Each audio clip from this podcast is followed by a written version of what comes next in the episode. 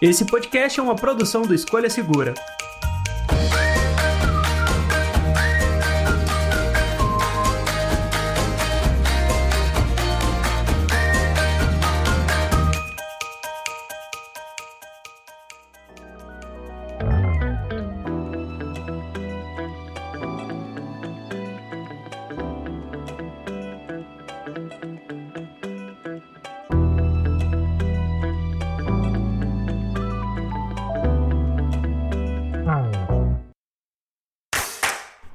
Amigos do podcast do Escolha Segura. Eu sou o André.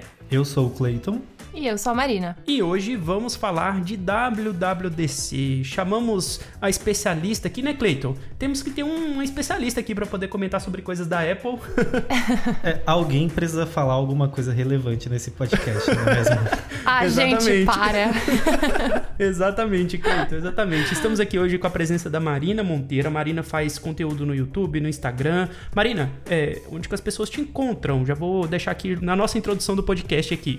Beleza. Beleza. Bom, antes de mais nada, muito obrigada pelo convite. Fiquei muito feliz que deu certo. A gente já tinha tentado gravar antes, né? Quando eu tava Sim. lá nos Estados Unidos, faz alguns meses já. Não, não rolou, mudança, enfim. Mas para quem não sabe, eu sou a Marina Monteiro. Eu tenho um canal no YouTube chamado Marina Monteiro, onde eu falo bastante sobre produtos Apple. Faço também notícias tech da manhã, às 11 da manhã, é, de segunda a sexta. Mas o meu conteúdo, assim, basicamente produtos Apple. Lançamentos, rumores, truques de iPhone. Eu gosto muito. É, estou estou imersa totalmente nesse ecossistema Apple aí famoso. então, meu conteúdo é esse. No YouTube, Marina Monteiro. No Instagram, Marina E Monteiro. Perfeito. Ó, já adianto que eu aprendi muitas coisas na minha mudança de Android para iPhone vendo vídeos da Marina. Então, fica a dica aí. E eu vou deixar Olha o link aí, na descrição aqui do podcast. fico feliz, fico feliz. Bom, hoje vamos falar de WWDC, todas as novidades que a Apple anunciou no evento, no último evento que ela fez esse ano. E e vamos lá, vamos lá para a sessão de recados, porque hoje vamos conversar bastante aqui no podcast, né, pessoal? Sim, foi um evento super curtinho, né? De apenas duas horas. Ninguém enlouqueceu ontem. É, não, hoje não tem nada para falar, né? A gente só vai ficar enrolando não. aqui porque tem que ter uma hora esse episódio. Exatamente. Vamos lá para a sessão de recados e a gente volta.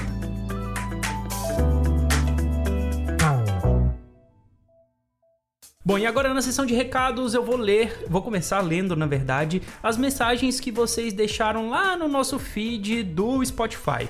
Eu lembro sempre que para mandar uma mensagem pra gente é muito fácil, é só você descer o player, mandar a sua mensagem que a gente lê aqui na sessão de recados do episódio. Mas antes de eu de fato começar a ler as mensagens, deixa eu só fazer um pedido rápido aqui para vocês. Compartilhe o podcast com aqueles amigos que gostam de tecnologia. O episódio de hoje é muito especial porque a gente está falando e comentando bastante bastante coisa sobre o evento da WWDC com a convidada, que no caso hoje é a Marina Monteiro, uma convidada super legal. E eu faço aqui o convite: compartilhem o nosso podcast com os amigos, compartilhem o podcast com aquela galera que você sabe que vai curtir esse tema também. E aí, o que, que você acha desse combinado? Se você levar esse podcast para mais pessoas, a gente consegue chegar em mais ouvidos por aí e ter mais apoio aqui na produção do podcast, beleza? Fica aí o nosso combinado e eu vou ler aqui as mensagens, começando uh, sobre as mensagens do Google I.O. 2022 e o Charles falou assim, ó, vocês ativaram meu celular na citação OK Google e mil desculpas, Charles, não foi a nossa intenção, mas de fato, a gente ficou falando Google, Google, Google várias vezes no episódio e acho que a gente ativou aí alguns assistentes virtuais. Mil desculpas, de verdade não foi a nossa intenção, tá? e o William Fialho também deixou a seguinte mensagem: Na verdade, a Samsung já tem uma espécie de áudio espacial. Ela chama de áudio 360, basta habilitar no app do Galaxy Wear. Eu uso no meu Galaxy Buds Live. E de fato, William, a Samsung tem esse modo, tem essa função. A, gente só acabou esquecendo mesmo de comentar ali quando a gente estava falando do novo padrão de áudio espacial que o Google está trazendo para os seus smartphones Android. Android. Mil desculpas, de fato a Samsung já traz isso e funciona muito bem, afinal de contas. No Galaxy Buds Pro que eu testei uh, por último, né, no último fone de ouvido da Samsung que eu testei, funcionou super legal e de fato tem essa função mesmo. No episódio 119, onde a gente monta o nosso notebook perfeito, o Sheng S, e mil desculpas se eu tô lendo o seu nome errado, mas ele manda assim, ó. Olá, queria dizer que adoro muito o podcast de vocês e esse novamente foi sensacional e esclarecedor. Tenho 17 anos e quero muito trabalhar na mesma área. Me deem dicas de como começar. Eu não tenho uma dica muito fácil para poder te passar assim, para poder, enfim, você começar na área de produção de conteúdo, porque eu fiz engenharia depois de vários anos trabalhando na área que eu de fato comecei a criar conteúdo. é, eu não sou muito exemplo disso não. Mas olha, ah, uma coisa que eu falo para as pessoas que me perguntam sobre criação de conteúdo é comece, cara, comece fazendo, postando, é, porque cada vídeo novo que você postar e publicar, né, cada vídeo novo que você subir pro YouTube vai ser melhor do que o anterior. E a gente só aprende a fazer fazendo. É, é o tipo de coisa que não existe um curso. É, claro que existem várias dicas para você otimizar SEO, otimizar títulos, descrição, edição, enfim, criação de conteúdo. Eu acredito muito que é um negócio que a gente aprende fazendo. Então, faz aí as suas gravações com o smartphone mesmo, divulga entre os seus amigos, entre a família, que com o passar do tempo você vai aprendendo a fazer e vai pegando jeito e aí sim você vai criando mais coisas legais e se torna de fato um criador de conteúdo. É, o que eu tenho para falar para você é boa sorte e mantenha-se fazendo o upload dos vídeos e dos conteúdos que você gosta. A próxima mensagem é do meu xará, André Said Rezek, ou... Re, desculpa, André, eu talvez estou lendo o seu sobrenome totalmente errado, mas vamos lá. Olá, galera do Escolha Segura. Sou muito fã do podcast e do canal. Sobre o assunto, um resumo é: um notebook que dê para jogar, dure a bateria e seja leve. Acho que não existe. Eu fazia igual o Bruno, tinha o meu S51 Pro e jogava no máximo LoL e o resto no console. Sou ortodontista e trabalho muito com fotografias e raio-x. A tela é ótima pro Lightroom, que é o que eu mais uso de forma profissional. Porém, chegou o Age of Empires 4, daí comprei o Alienware com RTX 3060 e sim, poderia ter comprado um desktop, mas meu quarto quarto não ia caber. É um problema, né? Um desktop gigante, mas você resolveu aí com um notebook parrudão. Portanto, encaro ele como um desktop compacto, então não é uma frustração ele ser trambolhudo. Porém, a diferença na tela é muito grande, definitivamente muito complicado para trabalhar, e é por isso que eu uso o Tab S7 para trabalhar no sofá de casa. Sei que não é a melhor tela, mas já é super boa se comparado com Alienware, que definitivamente não dá para usar no sofá. Por que parei de usar o S51 Pro em casa? Bom, o carregador é proprietário e comecei a perder a paciência de desmontar toda vez o cabeamento da mesa para levar o notebook para casa.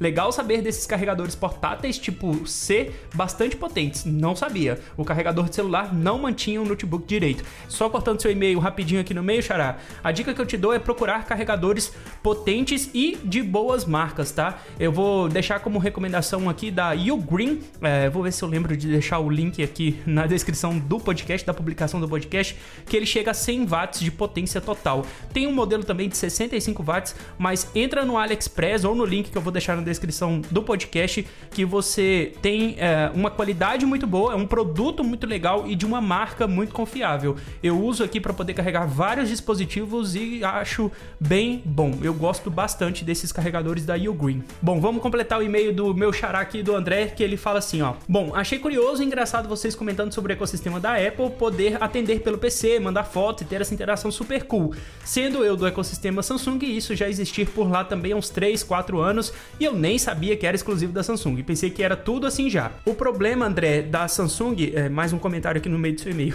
mas o problema da Samsung é que só funciona com o dispositivo Samsung. Por exemplo, é, não dá para você atender o smartphone sem que ele esteja vinculado ao seu Windows, por exemplo. Então, funciona muito bem para você porque você está na mesma marca. Uh, claro, é, falando de ecossistema, é muito mais interessante mesmo a gente limitar em marcas, né? Tipo, Samsung, computador Samsung, smartphone Samsung, tablet Samsung é, e fazer a comparação com a Apple. Mas a Samsung usa Android e Windows, que são, enfim, sistemas que funcionariam, poderiam funcionar em outros dispositivos. Enfim, essa é uma ideia que eu tenho aqui, mas que bom que funciona e eu acho que funciona muito bem também, tá? Na minha última experiência, eu achei super legal essa integração. O André continua assim, ó: "Minha esposa é Apple Girl e sempre comparo com o meu ecossistema Samsung, então sempre acompanho um copiando o outro. É bem legal isso que copiem e melhorem para todos. Porém, foi decepcionante saber que outras marcas estão tão atrás. Vocês sempre falam isso sobre o mercado de smartphones, aparentemente notebooks para trabalho estão por esse caminho também também. Bom, gente, é isso. Continue com o trabalho. Adoro o podcast de vocês. Sigo sempre escutando. Chame mais o Teteu. Senti uma mágoa aí, hein? pois é, o Teteu anda muito ocupado com a gravação e roteiro de outros vídeos e acaba que sobra pouco tempo para ele vir gravar o podcast, mas vou chamar mais o Teteu aqui pro podcast também, porque as opiniões dele, principalmente as opiniões dele que tem um conhecimento maior de notebooks e de televisores, é sempre muito legal.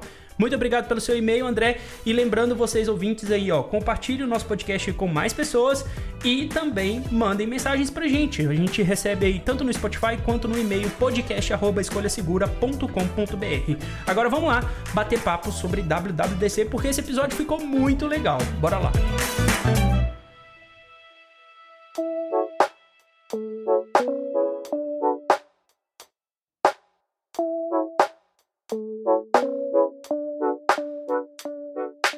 Bom, recadinhos lidos. Uh, pessoal, eu acho que a gente pode separar aqui por categorias de software. Vamos falar primeiro de iOS 16, depois a gente fala de iPad, WatchOS, a gente chega no macOS e vamos deixar os produtos para o final, porque basicamente meio que a gente vai seguir a ordem que a Apple traz nos eventos também. Falando de iOS 16, o que, que mais chamou a atenção de vocês, assim, antes da gente começar a entrar nos detalhes? Marina? Olha, eu fiquei extremamente surpresa com essa nova tela de bloqueio. Para quem não sabe, agora a gente vai ter mais opções de personalização na tela de bloqueio é, dos iPhones, que foi algo assim. Eu sabia que a gente teria, né, novidades ali de personalização, mas eu não esperava tanta opção pra tela de bloqueio. Uhum. Então foi o que mais me. Bom, você falou que a gente não vai entrar muito nos detalhes agora, né? Não, mas, mas pode, pode falar, sem problema. Então eu gostei muito dessa nova tela de bloqueio que tem mais opções de personalização para o usuário. E outra coisa que acho que a gente vai mencionar depois, o novo CarPlay. Eu fiquei chocada, uhum. basicamente. Não esperava esse novo CarPlay aí que fica extremamente integrado com o iPhone e dá uma experiência muito imersiva, né, que você pode até customizar o seu painel do carro. Então é. assim, essas duas coisas foram as minhas preferidas. Clayton, o que você mais curtiu aí ontem? Além do que a Marina já falou, que eu acho que é o que chamou a atenção de todo mundo de cara, né? A Apple dando essa uhum. opção de de personalização, que não é muito a cara da Apple de fazer isso. Eu gostei dessa mudança da questão das notificações, que saiu ah, é da verdade. frente da tela, né? Porque não, não teria é, sentido fazer toda essa modificação na tela de bloqueio e ainda deixar aqueles banners feios lá na tela de bloqueio cobrindo tudo. E aí, quando a tela tá bloqueada, fica lá na bordinha embaixo. Você tem que clicar para conseguir ver os banners e ver tudo direitinho. Eu espero espero muito que eles tenham organizado melhor isso também, porque eu ainda achava a notificação muito desorganizada, né? Eles tinham uma ordem de é. prioridade é... muito errada, muito esquisita. É, realmente, eu acho que as notificações também estão nos meus top aí. Não posso esquecer disso, não. E um outro ponto que eu gostei é o modo foco. Os filtros, né, agora tem também. Isso, eles, eles colocaram uma forma mais rápida para você personalizar uma... Ali na tela de bloqueio você já consegue acessar também o modo modo Fox, não precisa mais puxar a barra de tarefas, fazer todo é aquele é rolê que tinha antes. Então, eu achei que isso vai facilitar e para mim que uso isso desde quando lançou, eu tava esperando bastante e eu fiquei feliz que eles melhoraram aí, estão dando mais atenção para isso. É, eu acho que o que mais me chamou a atenção no final das contas foi de fato a tela de bloqueio nova, que agora a gente consegue personalizar. E é uma, uma das coisas que eu sempre reclamo quando eu tô. É, quando eu vou pegar um Android para poder fazer teste, porque assim, o nível de personalização que o Android permite é muito diferente do que a Apple permite, por exemplo, no iOS. Sim. E trazer essa, vai, essa pitadinha de Android para dentro do iOS é o que a gente sempre espera. Assim como é, vira e mexe, a gente vê uma pitadinha de iOS dentro do Android. É, Marina, você usa mais Andro é, Android não, você usa, usa mais iPhone no seu dia a dia, então é até meio complicado. Uso muitos Androids, gente, todos os dias. é verdade. Tem vários Androids aí feitos pela Apple. Enfim. Mas é até um pouco do que a gente vê a, a, galera comentando nos vídeos. Ah, o Android fazia isso há muito tempo.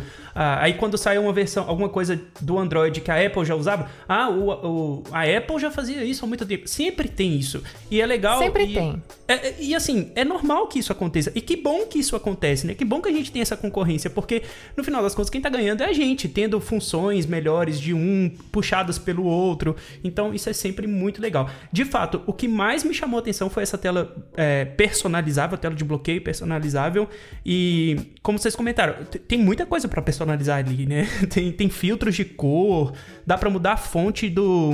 A, a, fonte da hora, os widgets, né? Tem, tem tipo, é. muito recurso muito legal. E eu, eu arrisco a dizer que vai ter, tipo alguns apps na Play Store em breve simulando essa tela de bloqueio. Não, e para a maioria das coisas eles anunciaram é, a liberação das APIs, né, para os desenvolvedores adaptarem seus aplicativos. Exatamente. E aí imagina você conseguir é, ter o widget daquele aplicativo que você queria desde quando a Apple lançou os widgets na tela de bloqueio. Seria Exatamente. muito legal. Que é algo que a gente estava esperando faz muito tempo, né? Mais opções ainda de widgets. E eu achei muito bom, porque eu não sei se vocês têm Apple Watch, se vocês gostam. Tem, mas amo. eu sempre coloco. É, não vivo mais sem. E eu amo ter ali o. Não uso bateria ruim. Bateria.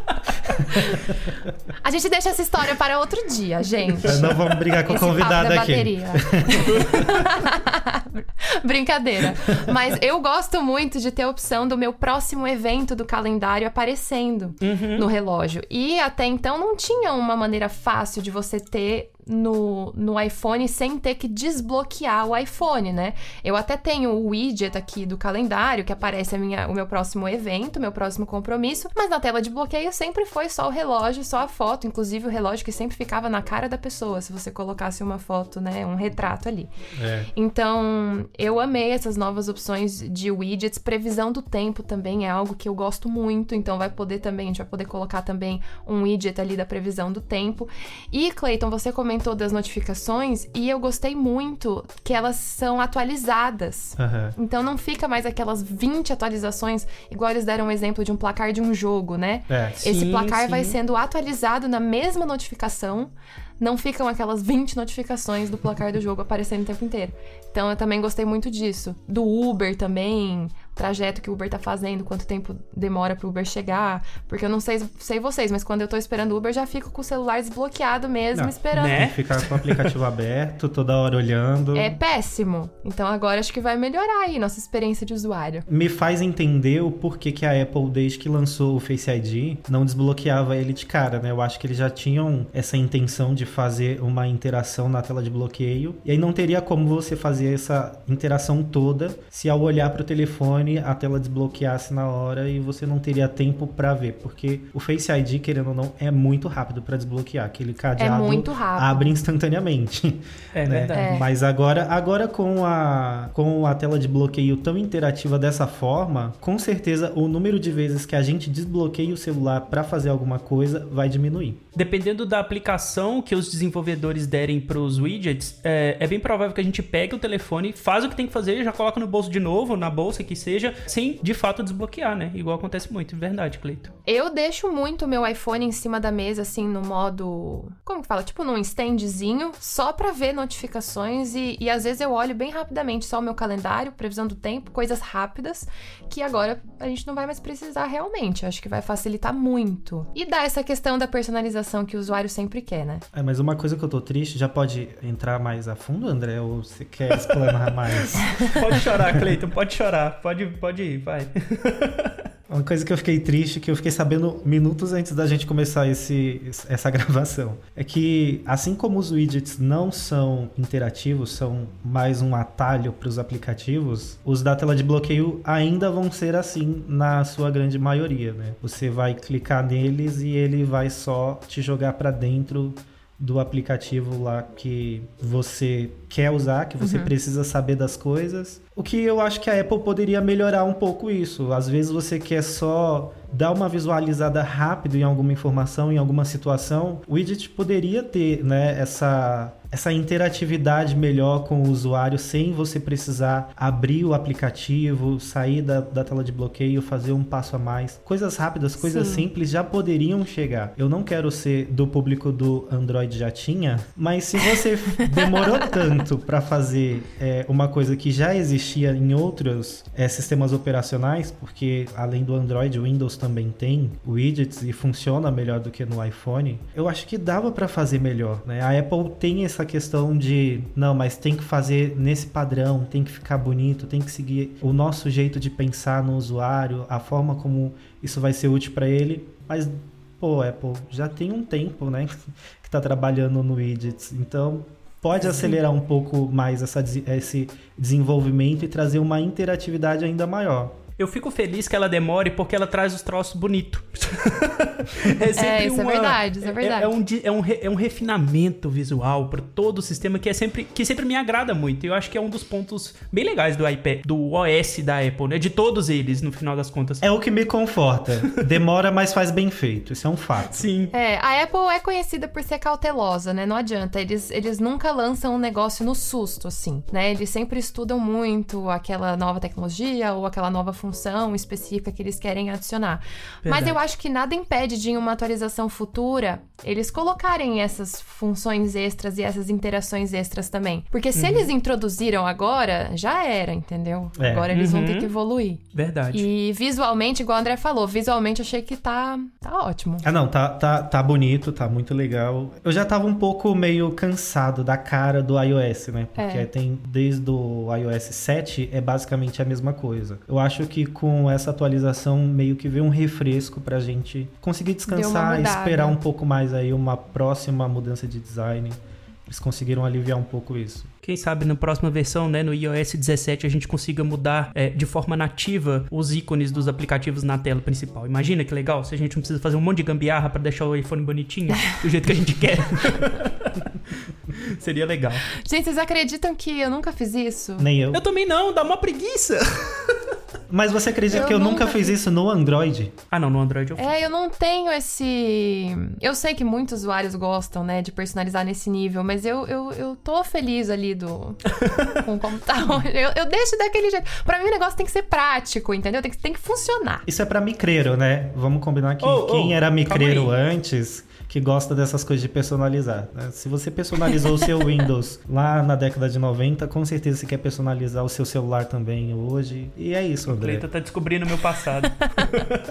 Bom, só pra gente fechar aqui o papo de iOS 16, deixa eu passar pelas novidades e aí a gente vai comentando um pouquinho de forma rápida. Mas bom, a gente teve a nova tela de bloqueio, a gente teve edição de mensagens no iMessage, que é um aplicativo que a gente não usa muito. O brasileiro geralmente fica no WhatsApp, a gente dificilmente usa o iMessage, mas agora você consegue editar mensagens ao melhor estilo Telegram. Uh, tem o SharePlay para assistir conteúdo com outras pessoas, eles aprimoraram essa função. Tem o ditado por voz e toque, ou seja, eles mesclaram o lance de você falar é, e o, o, iPhone completar com texto. E aí você pode, por exemplo, adicionar texto enquanto você fala também. Eu, eu vou te falar que eu gostei muito quando eles anunciaram isso, porque de vez em quando eu erro, eu vou apertar um P da vida e uhum. aperto o microfone sem querer. Uhum. Cancela tudo, eu não consigo continuar a minha vida. Agora com voz e toque, mesmo que eu acione o microfone sem querer, eu posso continuar editando a minha mensagem e eu não vou ter problema com isso. Eu achei fenomenal. Eu gostei que a pontuação também vai ser introduzida automaticamente. A gente não precisa mais ficar que nem louco falando olá, vírgula. É verdade. André, ponto. Tudo bem? Interrogação. Não precisa é. mais, gente. Agora ele faz sozinho. O negócio faz tá sozinho. mais inteligente. Muito legal isso mesmo. A gente também teve a adição da transcrição de texto ao vivo em vídeo. É o live text de foto que a gente viu no, no iOS 15, agora também para vídeo.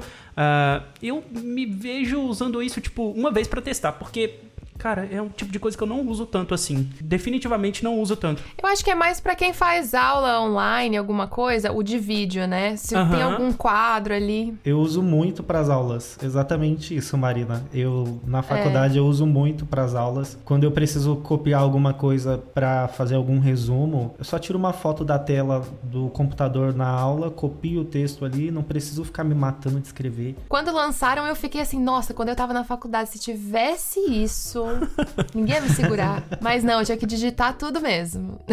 eu digitava e gravava a minha aula. Viu, Cleiton? Não tem desculpa pra, ter, pra não terminar a faculdade, tá? É, eu tô, tô lutando, né? A Apple, graças a Deus, tá facilitando a minha vida. Mas a, a, luta é a mesma, gente. Não, não muda muito, não. é, a gente teve também o Visual Lookup, e isso eu achei muito legal, que basicamente retira o objeto da sua foto e você pode colar em um mensageiro. Então imagina que você tirou. A Apple deu esse exemplo, né? Você tirou a foto de um cachorrinho ali. Você pode recortar o cachorrinho, só o cachorrinho, e fazer, fazer disso tipo uma figurinha de WhatsApp. Eu achei isso muito legal. E muito rápido, né? Do jeito que eles mostraram ali, foi incrível. Memes e stickers nunca mais demorarão Verdade. para ficar prontos. O brasileiro vai usar essa função. A Apple tinha um problema que no Android eu gosto muito de criar stickers com fotos engraçadas dos amigos e da família. E eu não conseguia fazer isso no iPhone. Agora resolveu o meu problema também. Agora o céu é o limite, Cleiton. Não, eu não Agora tenho mais você já limites, pode, né? ó. Ah, tivemos novidades no Apple Wallet, que é um aplicativo que até então era eu usava limitado ao cartão de crédito que eu tenho cadastrado ali no, no Apple Pay, né, que junta ali com o Apple Wallet. Ah, mas tivemos algumas mudanças. Eles falaram no negócio que o Google há pouco tempo atrás também mostrou como novidade, que é o lance de você adicionar ah, documentos pessoais na wallet. Isso é bem legal, que meio que vai matando a nossa carteira, os documentos físicos que a gente tem. A gente pode centralizar tudo no- nos smartphones. Acho isso bem legal, de verdade. Novidades para o mapa, ah, novidades em compartilhamento para a família, no iCloud Share Photo Library, que basicamente você consegue compartilhar de forma automática fotos que você fez, por exemplo, numa viagem. Sei lá, estamos viajando aqui, vamos lá para WWDC 2023. Ah, eu posso compartilhar automaticamente as fotos que eu fiz com a Marina e com o Clayton direto da galeria. Achei isso bem legal. Achei isso um- uma função bem interessante também. Eu acho que trouxe uma praticidade extra aí pra. Sim. Porque realmente, né, gente, quando a gente viaja com família, por exemplo, ou até tem uma festa de aniversário, alguma coisa, sempre tem uma pessoa que tá encarregada de tirar as fotos. Vamos combinar que sempre tem aquela pessoa que tira mais que todo mundo. E essa pessoa tem que mandar pra todo mundo depois. Não é um trabalho E vamos combinar que sempre é a gente, né? Ah, não, você entende, você sabe, você mexe Você melhor faz. no celular. Vai É você. isso aí. É, não tava falando nada, não, mas agora que já que falaram. né? então vai facilitar muito nossa vida, realmente. Eu gostei Verdade. também. Eu gostei que ele vai automaticamente, dependendo da localização. Então, se estão todos na mesma localização. E ele também tem um reconhecimento facial. Então, ele vai reconhecer quem tá na foto e se estão as mesmas pessoas naquelas fotos já, é- já são compartilhadas automaticamente também. Eu que tiro um monte de foto com meu filho e a minha esposa também tira e a gente sempre fica mandando um pro outro depois no airdrop. Então. é, é, vai ser muito fácil, né? Tipo, automático tá no meu É, celular e no dela. prático. Muito legal, verdade. Ah, tivemos novidades. Na verdade, essa função é nova, o Safety Checks, que basicamente vai matar as senhas daqui, daqui a pouco, né? É, basicamente, o seu iPhone vira um dispositivo para autenticação em dois fatores, então isso é bem legal na parte de segurança.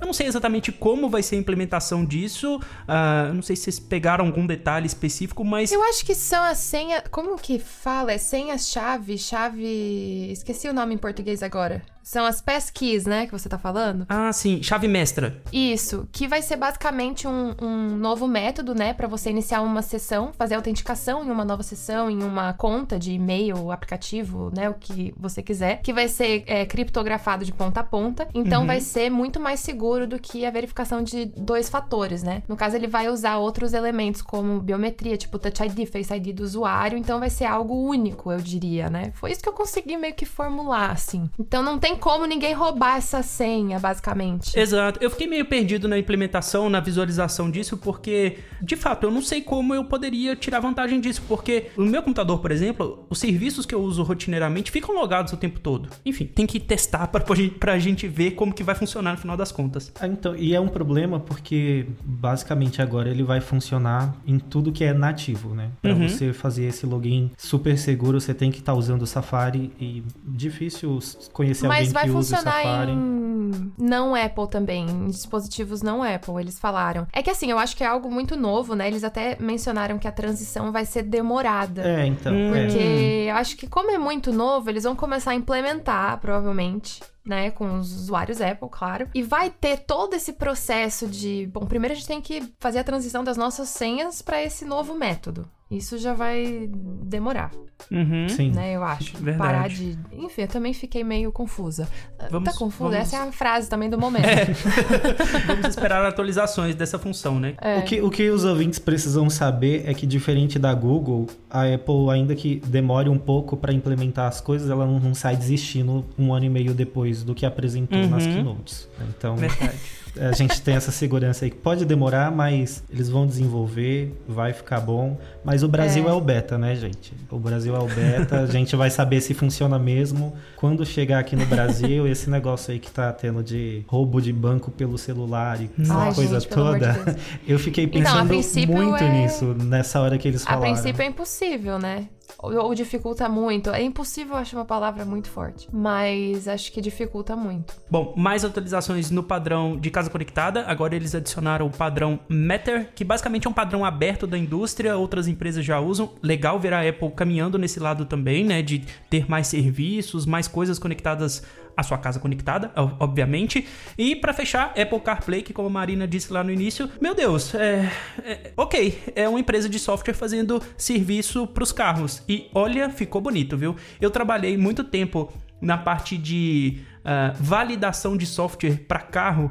E, gente, é, é, uma indústria lenta, é uma indústria devagar. E ver a Apple caminhando nesse lado é, dá uma esperança, assim, porque a gente pode ter interfaces de usuário muito mais bem otimizadas e com foco em informações que a gente quer no dia a dia. Diferente do que a indústria automobilística, a indústria de carros, né, de automóveis faz, que é te dar um monte de número que pouca gente entende aquele tanto de número, né? Tá aí há muitos anos sendo feito, a gente sempre vê um incremento e tudo mais, mas ver uma empresa que tem todo esse lado de esse lado visual, né, essa parte de refinamento visual, levando tudo isso para um carro, para um cockpit de um carro, achei legal. Inclusive, quero trocar de carro só para poder ter agora o novo Apple CarPlay. Não, gente, eu tô, eu fiquei apaixonada. Eu já tô, é bom que a gente já começa a poupança agora, né? Mas vai demorar um pouquinho, né? Mas eu, a gente até tava especulando isso na, nas lives, né, que faz todo sentido até se o projeto do Apple Car mesmo, né, que, enfim, estamos ouvindo rumores faz muito tempo já desse é. projeto do Apple Car, mas eu acho que faz total sentido se a Apple estiver realmente desenvolvendo um sistema para veículos e não necessariamente um veículo, uhum. né? Porque o que eles mostraram ontem foi. foi eu fiquei é, muito impressionada, assim, eu, que eu não estava esperando. Então foi inesperado. Eu, eu segui nessa mesma linha de pensamento que a Marina começou a falar agora e juntando com o que você falou antes, André. Por ser um, um movimento muito lento nas montadoras, eu acho que a, a Apple começar a apresentar o sistema dela agora e um sistema que toma conta do carro, assim, da forma que eles apresentaram, mostra que eles entenderam o que, que é mais difícil agora para desenvolver e eles estão uhum. colocando isso como a prioridade. Quem lembra como era o Apple Car no, quando foi lançado, era um sistema muito limitado. E com essa Verdade. nova atualização, ultrapassou muito o sistema da Google, né? E é legal que eles já anunciaram que estão trabalhando com parceiros da indústria. Então, por exemplo, a Ford, a Audi, BMW, tem várias empresas já trabalhando com eles para trazer esse novo Apple CarPlay para o mercado em breve. Achei legal, achei bacana. É. Tem, temos potencial aí. é, eles falaram que os anúncios de veículos específicos vão ser feitos no final do ano que vem, então vai provavelmente uhum. demorar um pouco para estar tá realmente disponível, né, pro público. Mas eu fiquei muito feliz de ver a Honda ali, porque eu sou fã da Honda. Então, o CarPlay já era bom, na minha opinião, tipo, já funcionava pro básico que a gente precisava, mas isso aí foi um outro nível de uma experiência totalmente imersiva mesmo com o iPhone. Então, é. estou contando os dias. 2023, gente, final de 2023, anotem. Tá aí, tá quase. bom, quase. e agora a gente chega nas novidades do WatchOS 9. Ele chega com quatro novas watch faces, né, as novas faces de relógio, que são a Lunar, a Playtime, a Metropolitan e a Astronomy. Achei bonitinhas, mas é o tipo de coisa que não me pega, sabe? Porque eu já tenho as minhas watch faces preferidas, que eu já personalizei do jeito que eu quis, com os atalhos que eu queria. Então essas watch faces são legais, são bacanas de ver, mas eu sempre uso as mesmas. Eu não sei se você usa também, Marina. É, eu até comentei na live de hoje de manhã que eu gosto também de ver as novidades, ver que eles estão, né, introduzindo novos mostradores, mas eu também escolho uma e fico um milênio com a mesma. Tanto é que acho que faz mais de um ano que eu não mudo a que eu tô usando no momento. Mas eu adorei essa Metropolitan. Eu achei ela chique, assim, clean, né? Bem limpa. Eu, uhum. eu adorei ela, talvez eu use, mas eu também concordo com você. mas você vai voltar pra, pra que você já usa logo em seguida, né? é, não, eu vou ter que customizar essa, né? Mas provavelmente eu vou ficar daí, tipo, um ano com ela. Ah, Dois sim, anos usando a mesma. Mesmo mostrador. Uma coisa que me chamou muita atenção nesse novo WatchOS foram as novas métricas uh, ah, para corrida. Eu não sei se vocês correm. Sim, eu gostei Clayton. muito. É, é, o tipo de coisa, e eu até comentei isso no ao vivo lá no Twitter, quando eu tava comentando sobre esse ponto. É que assim, é o tipo de métrica que para você ter até então era só Garmin ou Polar que te oferecia. Eram pouquíssimos é. os relógios e fabricantes que ofereciam esse tipo de recurso. E ver a Apple entrando nesse mundo mais esporte Mais, é, enfim, dando mais foco a isso, me leva a crer que aqueles é, rumores de um Apple Watch focado no público esportista tá para acontecer. Porque é, cara, Realmente. oscilação vertical é o tipo de coisa que pouquíssima gente entende, pouquíssima gente tem esse tipo de recurso, trazendo isso pro Apple Watch, que é um dos. Vai, é o relógio mais vendido do mundo atualmente. Então é muito legal eles trazerem isso numa versão de software. Tipo, é claro que talvez esteja atrelado sim a um novo hardware, é, Apple Watch Series 8 chegando aí no final, até o final do ano, né? Mas achei muito legal isso, de verdade. Pelo que eles disseram na apresentação, eles continuam usando os mesmos sensores que tem no Apple Watch Series 7. Não, mas eu falo da precisão, porque sim. é um tipo de coisa que você consegue sim criar é, esses recursos só atualizando o software, mas é bem provável que a gente veja um Apple Watch, sei lá, Sport Edition chegando, sabe? Sim, é, é. Com, com, métricas e algumas coisas mais pontuais para quem pratica esporte. Acho muito legal. Me levou a pensar sobre isso, mas também sobre uma outra opção que o Apple One voltado para exercícios lá, aquele. Eu esqueci o nome do serviço. Fitness é, o Workout. Fitness Plus. Fitness... Ah, claro, Fitness Plus, isso. Eu acho que não teve muita aderência justamente porque o, o relógio não faz uma medição tão completa, né? E agora, para continuar vendendo o serviço como eles querem focar muito em serviço, precisa entregar resultados mais completos. Então, uhum. a, alinhando um novo hardware focado em esportistas, mais um sistema operacional que foque na, no resultado, na entrega dos números ali para o esportista focar nos seus resultados, eu acho que isso faz com que a Apple atinja melhor os seus objetivos. É, eu acho que vai facilitar para a Apple conquistar mais o público. Eu sempre fico pensando em triatletas, por exemplo, porque Sim. eu tive muito contato com triatletas. Eu participava de uma equipe de triatlon é, aqui em Floripa. Eu não fiz triatlon, eu só corria, mas eu sempre comentava muito sobre os relógios, porque né, todo mundo sempre tá querendo, ah, qual que eu compro e tal. E Garmin e Polar domina Sim. esse mercado até hoje. Porque realmente o, o, monitoramento de exercícios do Apple Watch, apesar de ser bom, ele é bom para um público geral, né? Para atleta ali, ele ainda é limitado. Então eu gostei muito de ver também essas novidades. Eu acho que vai sim conquistar cada vez mais o público, os atletas mesmo, né? Acho que faz sentido esse pensamento do Rugged Edition, né? Que tá sendo aí vários rumores já surgindo faz mais de dois anos, acho já, uhum. sobre esse Apple Watch mais resistente e tal. Pode ser que aconteça esse ano mesmo. Seria muito legal ver a Apple entrando nesse lance, porque assim, hoje eu tenho um Garmin Fenix 7X. Ele é feito de safira e de titânio. Então, tipo, não quebra. Basicamente, ele não quebra. E eu dificilmente. Olha só, eu já bati algumas vezes ele na parede e não deu nada. Mas o meu Apple Watch Series 6 é cheio de risquinho na tela. É cheio de micro riscos na também. tela, sabe? E eu sou é. muito cuidadoso com essas coisas, já. sabe? Pois é, então, tipo assim, é muito legal é, se a Apple entrar nesse mercado, porque vai trazer essa popularidade do Apple Watch para um público que até então, eu não vou dizer limitado, porque a Garmin, a Polar e a Chorus fazem ótimos equipamentos, mas que tem essa necessidade, ou talvez essa vontade de ter um equipamento Apple e não tem porque não não tem, não oferece, né? Não oferece, exatamente. E, e, e, não é, é bem isso que você falou, não é que eles não querem. Tem Sim. muito atleta que quer, porque tem integração com o iPhone. Gente, é, é, é totalmente diferente é. a experiência de usuário. Só que não oferecem todas as métricas necessárias, então ele não tem como usar. Então é que tem gente que tem Apple Watch e Garmin, ou Apple Watch e Polar. Eu sou esse cara. e a gente sabe que a Apple ela é muito fechada para outros fabricantes para integrar o acesso às notificações, aos dados no no Então, uhum. você tendo um relógio que funcione bem para o esportista, esportista até mesmo profissional, que vai ter essa integração total com o sistema operacional do seu smartphone, facilita a vida da pessoa, porque ela não vai precisar ter vários caminhos para acessar aquilo que ela quer. Ela vai ter é, um caminho exatamente. só, ela vai ter tudo integrado em um único lugar e isso vai facilitar a vida da pessoa também. Então, isso vai atrair mais usuários para o produto dela, para os Verdade. serviços dela. Verdade.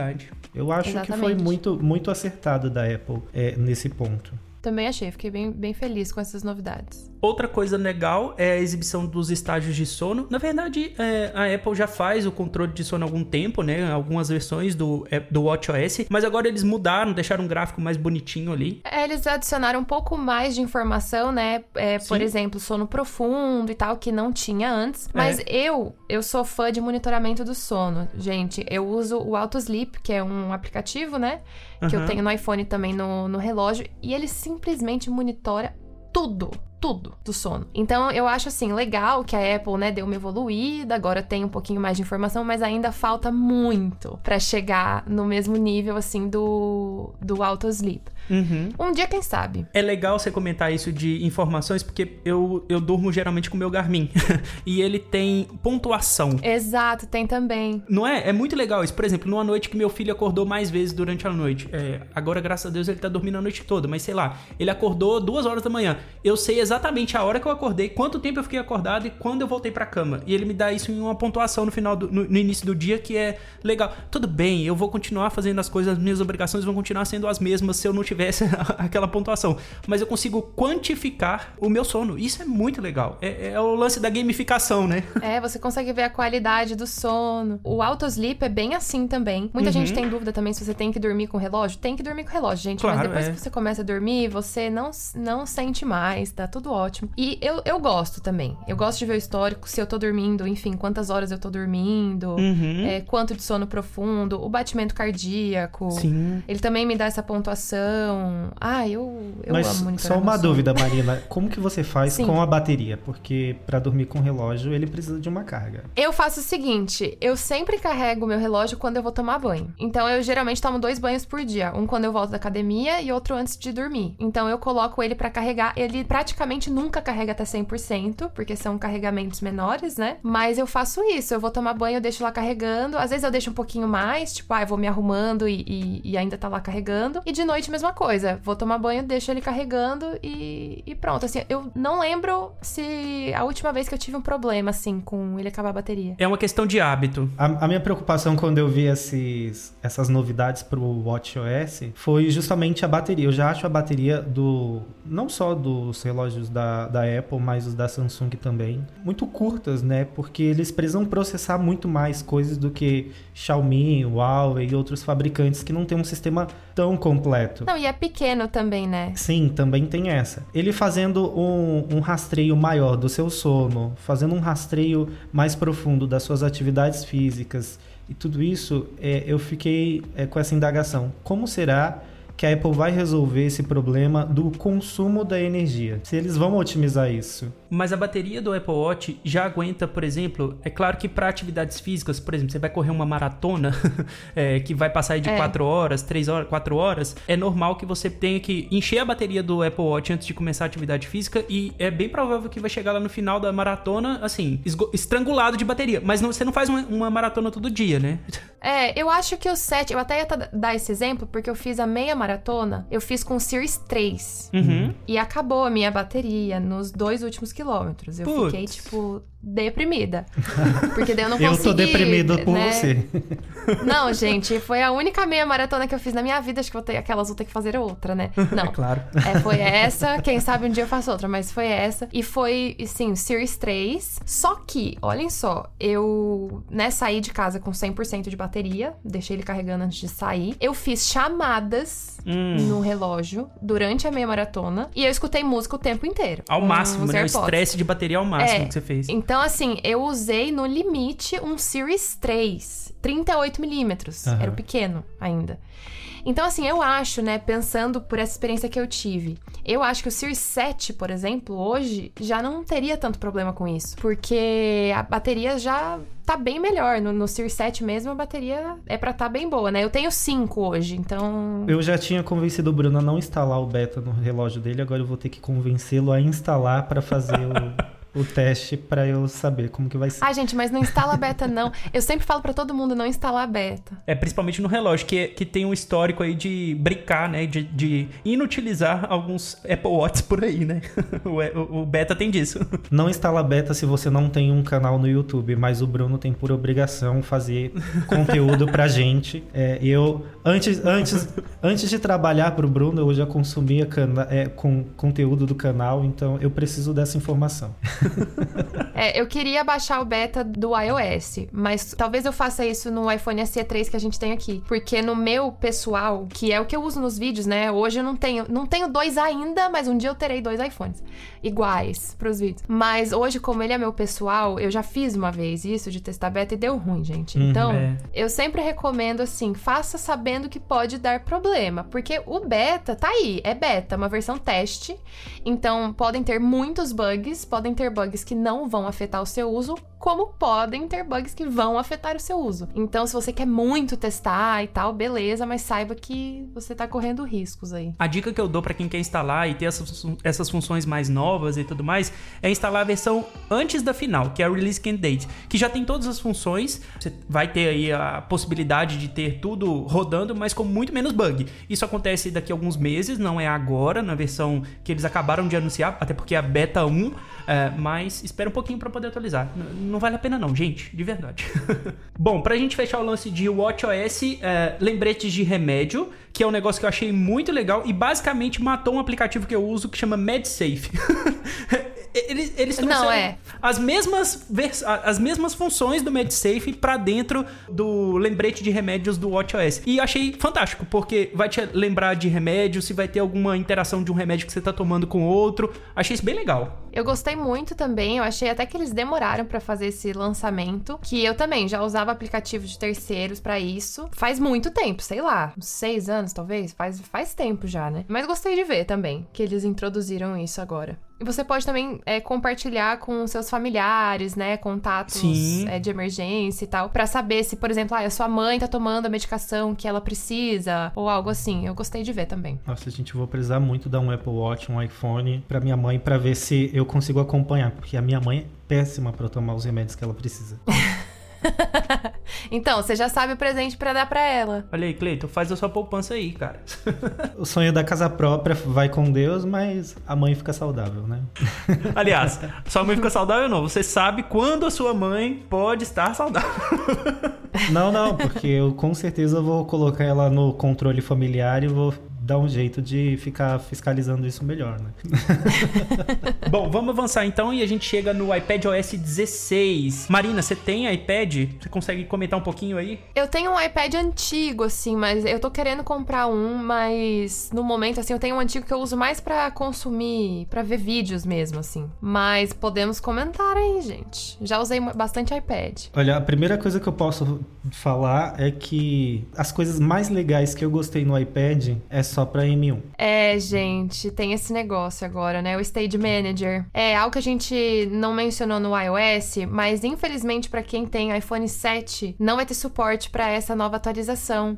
Então, se você tava pensando em trocar de iPhone e tal, talvez seja esse o momento, porque só vai ser disponível, é compatível, né, com os iPhones 8 ou mais novos. É algo também que o pessoal tava com bastante curiosidade assim para saber.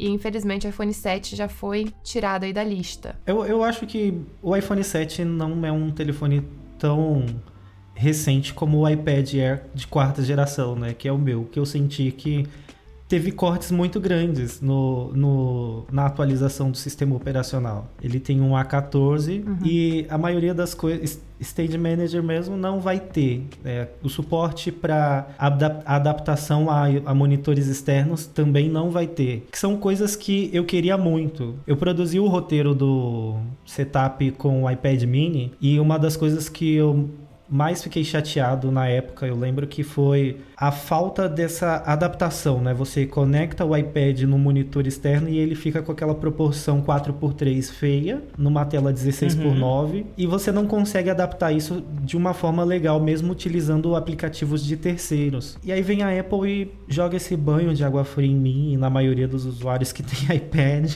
E ficou nisso, porque assim, todas as outras atualizações que vão chegar são coisas que ou já vai pro macOS ou já vai pro iPhone, são, não são coisas exclusivas de iPad. E o problema dessa, dessa Keynote é que eu, por algum motivo, caí nessa onda que a galera tava de tentar decifrar o convite da Keynote, falando que teríamos uhum. finalmente múltiplos usuários para iPad.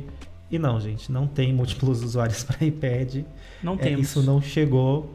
Mas ainda assim, eu acho que o foco que a Apple deu para o iPad, as coisas que ela trouxe para o iPad, mesmo que seja para somente para quem tem o M1, com certeza os próximos virão com Apple Silicon da série M. Isso mostra que não, não é só para ser um tablet. A gente quer que ele seja mais do que um tablet. Um substituto de computador, né? É, você vai poder utilizar o seu iPad ainda no dia a dia como você tem usado. É, isso não vai trazer uma alteração enorme como para quem já tem um M1, mas eu fiquei frustrado, André. Fiquei triste. As grandes novidades do iPadOS 16 é o suporte ao monitor externo e ao recurso, esse recurso de desktop, mas de fato só no M1. É, a gente até estava brincando, é, conversando antes, né? Depois que, que, termina o evento, a gente vai dar os nossos pitacos ali no, no Slack da, da, da, firma. E a gente tá falando, poxa, eu, eu até comentei, é meio que provado que agora para frente só vai ter iPad com M1 ou M2, é. ou os sucessores dele, né? Uhum. Porque não faz sentido tirar ou lançar um produto com todos esses recursos legais capados. Por exemplo, eu até falei que o iPad nada, aquele iPad de nona geração, né? É nona geração? Acho que sim. É, nona é, geração. É bem provável que esse iPad nada seja substituído no futuro pelo que hoje é o iPad Air com M1. Uh, ah, mas só o tempo dirá. É, eu acho que até o último já não tá mais tão atrativo, sim. né? O nona geração. Porque o preço dele também, ele não é Baratex, é, né, gente? Não. Vamos combinar. Bom, nada da Apple Baratex.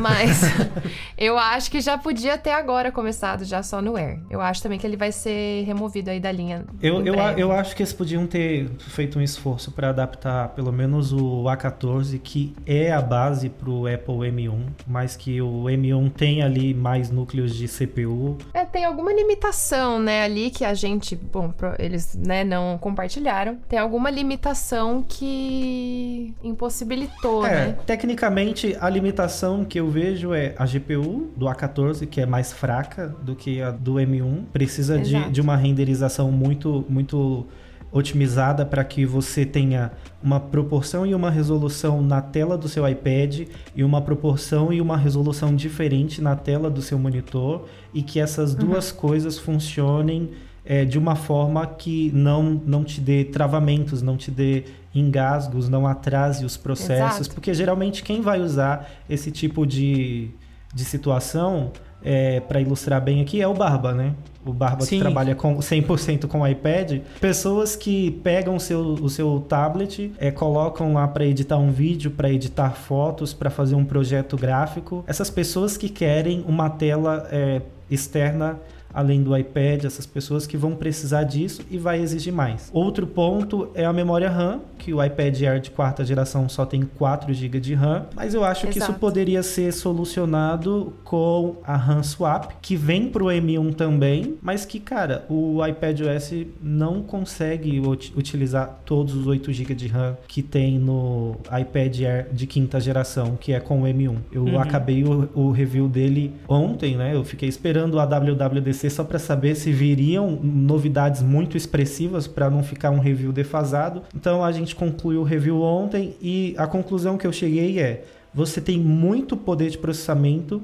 para um dispositivo que hoje não consegue utilizar tudo isso. Ele ainda não consegue pegar todo o poder do, do M1, pôr para jogo ali e usar, porque você vai conectar no monitor externo a o que você vai perceber de mais diferente é essa transição é, entre o aplicativo que está na sua tela e aqueles aplicativos que vão ficar ali do ladinho, que você vai clicar ali, vai fazer uma troca super rápida, segundo o que a Apple demonstrou, praticamente instantânea. E isso me deixou impressionado, porque o multitarefa do, do iPad hoje é muito, muito ruim e confuso, porque você arrasta o dedo de baixo para cima para aparecer a barra ali com os aplicativos fixos, tem que arrastar de novo para aparecer os aplicativos em segundo plano e aí ele tem uma animaçãozinha que é lenta e para você fazer a troca entre uma coisa e outra tem um, uma demora também. Comparando com o iPad OS 16, o meu vai ficar lerdo, né? Uma tartaruga do lado do, do M1, porque a, eu não sei se eles reduziram o tempo de animação, eu não sei como que eles fizeram isso, mas a sensação que você tem é que as coisas são instantâneas. E aí você consegue escolher o que, que vai dividir a tela ali e a tela fica igualzinha no macOS. É o que eu achei uhum. muito legal também. E aí você pode utilizar é, é a caneta no tablet, o mouse lá na outra tela. É, são coisas muito legais assim que é isso, gente. Eu vou divulgar no Mercado Livre depois o meu iPad, quem quiser comprar. Entre em contato no, no Instagram do Cleiton, né, para poder pegar o iPad dele.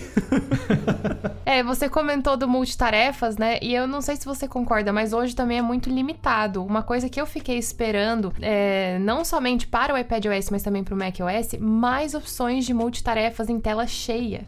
Ah, ah sim. sim. Porque eles mostraram, né, esse Stage Manager muito legal. Porém, eu não sei vocês, mas eu quero sempre usar o máximo da minha tela. Eu uso muito tela cheia aqui dividida em dois, só que a gente não tem opção de colocar mais de um aplicativo, né, ou mais de uma aba, tanto no macOS quanto no iPadOS. Você tem até aplicativos de terceiros no Mac que você pode utilizar, mas eles não utilizam também a tela cheia. Então eu fiquei esperando assim um, um multitarefas mais. Na verdade, eu fui condicionado pelo macOS porque eu uso um iMac com M1 no estúdio hoje para trabalhar. Eu fui condicionado pelo, pelo macOS a não maximizar a, as minhas janelas porque ele basicamente o que o que o sistema da Apple faz quando você maximiza a sua tela, para você que usa o Windows e não entende muito bem o que a gente está falando agora. Ele cria uma, uma mesa diferente de trabalho e coloca simplesmente somente aquele aplicativo lá. E aí você fica limitado a ele, se você quiser sair dele, você precisa ou manjar dos gestos do, do mouse do, do Mac ali para fazer a troca, ou ir lá no cantinho, tirar do, do da maximização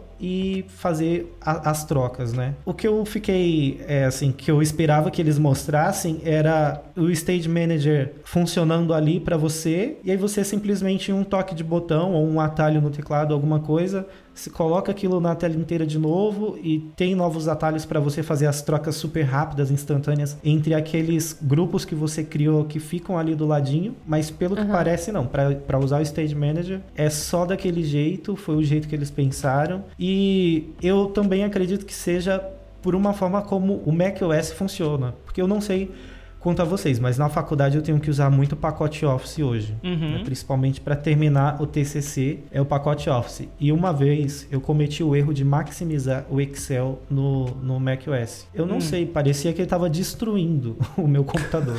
ele começou a engasgar de tal forma que o, o mouse parecia que ele estava indo por slide, sabe? De um canto ao outro da Gente. tela. Eu não sei o que aconteceu, mas como a, a, Apple não pode ter o controle total de aplicativos de terceiros, acho que eles pensaram, bom, para não acontecer isso, vamos deixar só assim e aí fica bonito para todo mundo. E se eles quiserem diferente, eles vão usar do jeito que já era, né? Sofrimento é o que tem de um estudante hoje. por Clayton Rodrigues. Não, vamos deixar esse episódio feliz, vamos deixar lá em cima, não vamos falar do sofrimento de estudante, não. É.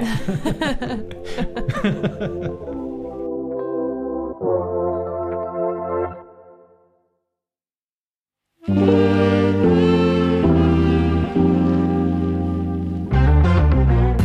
Então vamos lá. Antes da gente terminar lá no alto, deixa eu só falar um pouquinho sobre o macOS, que chega na sua versão agora Ventura. macOS, a nova versão do macOS, vai trazer o que a gente comentou aí do Stage Manager, que é essa gestão de janelas um pouco diferente, o Passkey, um novo Safari e a grande novidade para mim que foi o iPhone como webcam.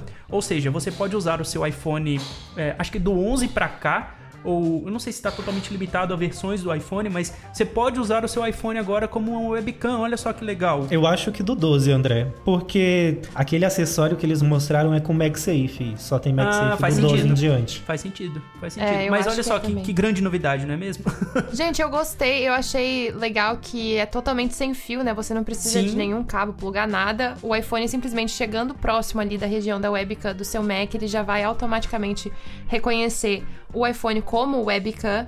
A única coisa necessária é um acessório, né? Que você vai ter que comprar separadamente. Que no caso, no evento, eles mostraram dois da Belkin. Uhum. São dois acessórios com MagSafe para você colocar o seu iPhone ali. O que eu achei não sei, gente. Eu fiquei muito receosa de usar isso. Mas você vai precisar do acessório para poder usar desse jeito? Vai. Vai. Você precisa do acessório para usar ele como. Ah, entendi. Porque você tem que posicionar o iPhone ali, né? Para ele ficar fixo na parte superior da tela, precisa desse acessório. E o que eu fiquei pensando é o seguinte, gente, o pessoal que tem Mac, MacBook Air, MacBook Pro, será que essa tela é realmente resistente num nível para aguentar um iPhone 13 Pro Max ali como webcam, gente? Eu não boto minha mão no fogo, não. Ah, não. O, o, metal que a Apple usa, ainda que fino, ele é resistente. Né? O problema é se, Gente, se uma aqui é um pessoa como eu for usar desastrado do jeito que eu sou. Porque assim, Marina, não sei se você sabe, mas pré-requisito para trabalhar no Escolha Segura é ser desastrado. Todos nós somos. Entendi. É, e aí, eu acho que se eu, se eu for usar isso no, no, no notebook, com certeza eu vou ter Vai que cair. acionar o Apple Care, com certeza, para trocar a tela. Com certeza. Ai, gente, eu não sei. Eu fiquei com receio, assim. Vamos ver aí nos reportes da Apple se vai, vai ter um aumento do uso do Apple Care, né? Depois disso. Mas É, ué. bem provável que sim, né? Uma coisa que eu fiquei na dúvida, porque assim, em nenhum momento eles é, demonstraram nada além do você pegar o, o iPhone, colocar no suporte e colocar em cima do, do notebook. É. Eles vão usar o, o chip U1 para fazer essa, essa detecção, é, questão da proximidade. Mas eles, eles não comentaram mesmo, não. Eles só falaram que vai funcionar de uma maneira extremamente rápida e intuitiva. Nada vai precisar ser configurado. Eles não mostraram nenhuma tecnologia, o que será usado exatamente. E outro ponto que eu, eu tenho eu, eu tenho essa dúvida desde que eu assisti a Keynote ontem. Vocês botaram fé naquela câmera que você mostra o seu rosto e ao mesmo tempo demonstra sua mesa super lindo, como se você tivesse uma câmera de topo em cima da, da sua mesa mostrando aquelas coisas para fazer o seu unboxing no seu, nos seus vídeos, no seu canal? Que eu acho que, eu não sei, mas não, não vai ser bonito daquele jeito. Vai ficar meio distorcidão, né? Por ser ultra. Por eles usarem a lente ultra wide, né? Eu acho que eles vão usar algum. Eles vão usar a inteligência artificial ali, né? Pra dar um crop na imagem, obviamente, e simular o ângulo perfeito ali de cima, né? Porque realmente vai ficar bem distorcido. Ele não vai conseguir usar é, a imagem completa ali. Eu fiquei também um tempo meio olhando aquela imagem pensando. É porque eu fico pensando assim, para quem tem os modelos Pro com o LiDAR, ok, né? O Aham. LiDAR vai ali, faz um escaneamento, manda as informações pro Neural Engine e ele se vira para melhorar as coisas e ajustar. Mas e a galera que não tem, né, o LiDAR, que tem só um iPhone 12, um iPhone 13, um iPhone 11 com ultra wide, não tem um LiDAR no celular, Então, Cleiton, ao vivaço aqui pra você. Vamos lá. Abri a lente ultra Ah. wide aqui do meu iPhone e fiz uma foto com, na mesma posição. Ele Aham. Vai pegar mais o meu rosto. Bom, deixando do jeito que eu coloquei aqui, né? Ele vai pegar mais o meu rosto do que a minha mesa. Eu não sei como eles vão fazer Ah. isso. Talvez esse acessório que você deixa ali em cima da câmera seja. Ele tem uma inclinação um pouquinho pra baixo, que aí ele meio que coloca o seu rosto no limite superior da imagem, né? Da câmera principal, dá um cropzinho ali na lente principal, pra conseguir pegar o- a, a sua mesa. Porque aqui no meu exemplo não funcionou, não. Talvez tenha uma angulação, tem algum esquema aí que eles vão fazer pra poder fazer isso funcionar. Também não tô confiante. É, aí, ó, Marina.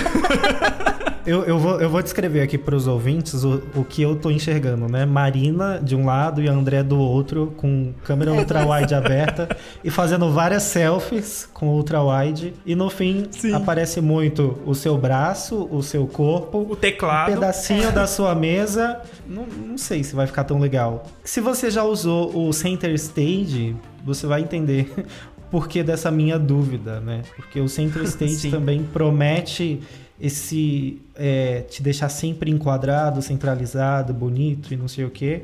Mas as minhas experiências de uso não são as melhores com Center Stage também.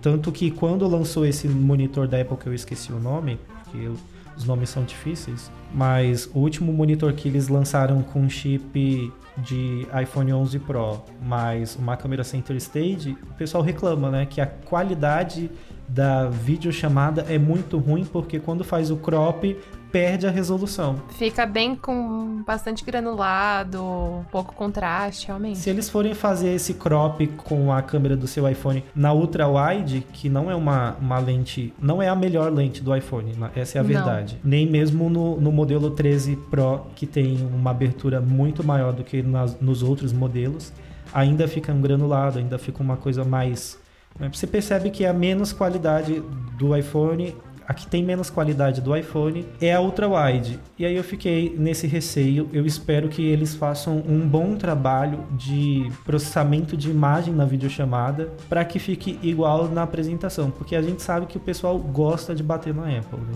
É, vai ter que ter algo além ali mesmo. É, eu coloquei até aqui meio angulado para tentar fazer essa foto aí para ver o que acontecia, né? E realmente pode ser que esse acessório deixe num ângulo específico, mas aqui nessa simulação bem mais ou menos que eu fiz, não, não rolou. O que pode acontecer também é no lançamento do iPhone 14 é que não existem muitos rumores hoje sobre a lente ultra angular. O que a gente tá uhum. tá ouvindo muito é sobre a grande angular, né? Uhum. Mas pode ser que a lente ultra angular seja diferente no, nos iPhones 14 também. Tem ali uma angulação. Bom, não sei. A Apple, ela não, não, não sofreu rumores na, na ultra-wide do, do iPhone 13 Pro e a gente viu que teve é. melhoras, né? Então, vamos torcer aí, mas, gente, não, não, eu não tô querendo tirar as esperanças de ninguém, mas... Mas já tirando...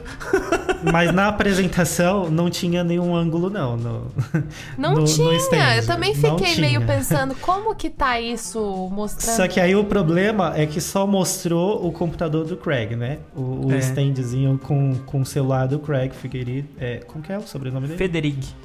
Craig Federic. Federic. Craig. Não, não vou saber falar. Ah, desculpa, tá minha descrição foi com Deus já. A gente já tá gravando há uma hora. É o Craig, é meu amigão do peito. Craigão.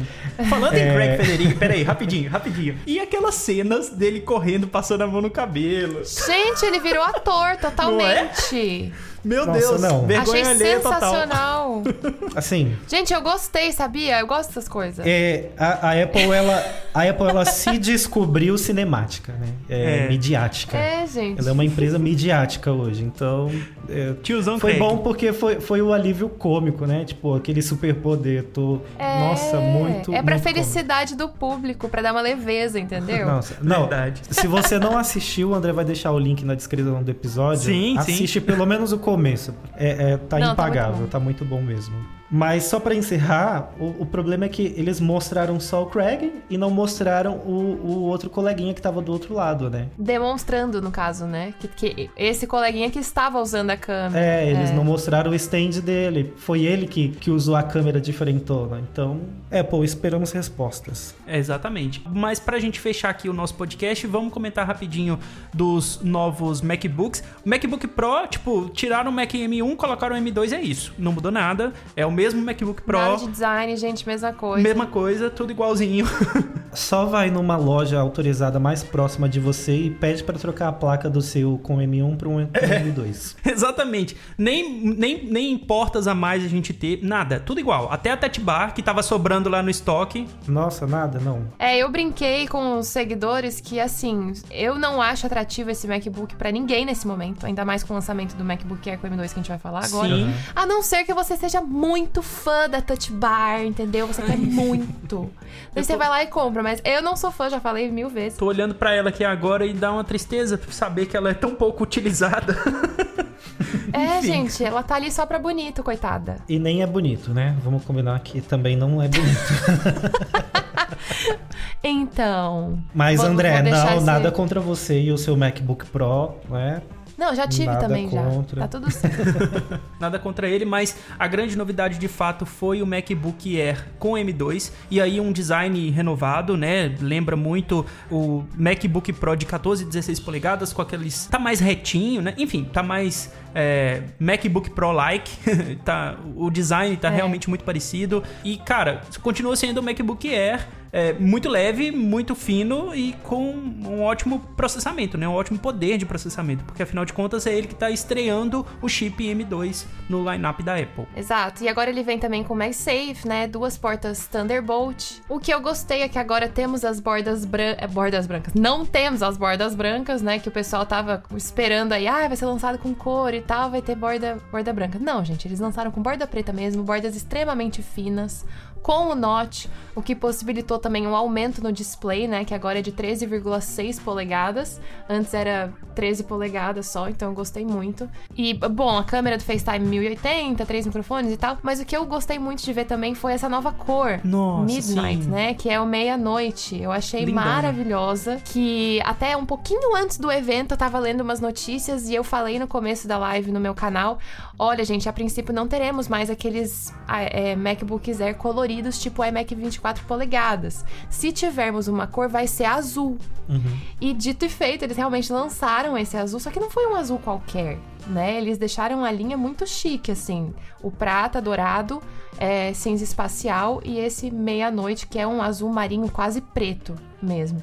Nossa, e com sim. o teclado preto, as bordas pretas, ele ficou maravilhoso. Deu a entender que, assim, a Apple quer colocar o Air também junto com o Pro. Ela quer manter essa identidade da família, é, deixar algo elegante, né? No, Uhum. numa-. Uma linearidade elegante ali para o usuário. Se você quer algo mais divertido, mais coloridinho, é o iMac ali que você vai ter, mas os notebooks ficaram elegantes e ficaram muito bonitos.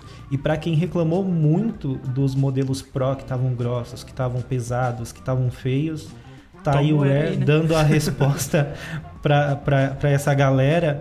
é, mostrando que é, a Apple já tinha tudo planejadinho. O que eu acho que ela falhou em fazer foi deixar uma porta USB-C de cada lado, que eu, que eu, eu gostava mais desse jeito. Eu preferia também um de uma de cada lado. Porque assim você, às vezes você vai sentar na mesa, sempre você vai ter que usar um adaptador. Dependendo de onde você tá, de onde você tá trabalhando, você tem essa opção, né? Ou coloco de um lado mais confortável ou do outro. Agora, as duas portas é, no mesmo lugar ali, é, eu não curti muito isso. Mas de resto, eu não tenho o que reclamar do MacBook Air. Eu achei que foi um Eu produto muito bem trabalhado, muito bem feito. Essa cor nova, Midnight, tá muito bonita. O M2, então, a gente vai falar um pouco mais do M2 mais pra frente, né? Mas eu acho que eu, na hora que eles começaram a falar de MacBook Air e M2, eu me, me ajustei na cadeira e prestei mais atenção. Não, tava demais. eu acho que era o, o que eu mais queria saber, assim. Vamos falar logo então do M2, que basicamente é o novo chip que a gente vai ver em todos os equipamentos Apple de agora pra frente. Porque basicamente vão anunciar aí um iMac no futuro com M2, provavelmente, né? Ah, não sei se vai ter um iMac, um Mac Mini, talvez não. Ah, mas é o, é, é o start, ou seja, o início do- da próxima geração de MacBooks, da próxima geração, geração de chips ah, proprietários da Apple. O M2 vai vir mais potente, obviamente, consumindo menos energia, obviamente também. Tudo aquilo que a gente espera de uma mudança de chip, né? De uma geração de chip. As configurações me agradaram, as configurações do MacBook Air M2 lá no site da Apple me agradaram. Você po- pode chegar, por exemplo, até 24 GB de memória RAM, 2 TB de SSD. Então, assim, é, é um equipamento que continua potente, continua leve. É, como eles falaram no evento, é o notebook mais vendido do mundo. Isso é absurdo por si só. E traz para esse modelo, para esse ah, notebook, toda a potência que a Apple tá trazendo para os chips. E eu acho isso muito legal. Há dois anos atrás, na data de gravação do, do, do podcast, né? Na data de gravação desse podcast, dois anos atrás, começaram a falar da transição de Mac, ah, de, Windows, de Intel para Mac. E hoje a gente vê aí essa, esse ciclo se fechando, né? Dois anos depois, chip M2 chegando no mercado. Isso é muito legal. Você quis dizer que eles começaram a falar da transição entre Intel e Apple Silicon, né? M1. Porque Exato, Mac desculpa. é Mac desde sempre. É É, isso. exato, exato, desculpa. É isso mesmo. Transição de Intel para Apple Silicon.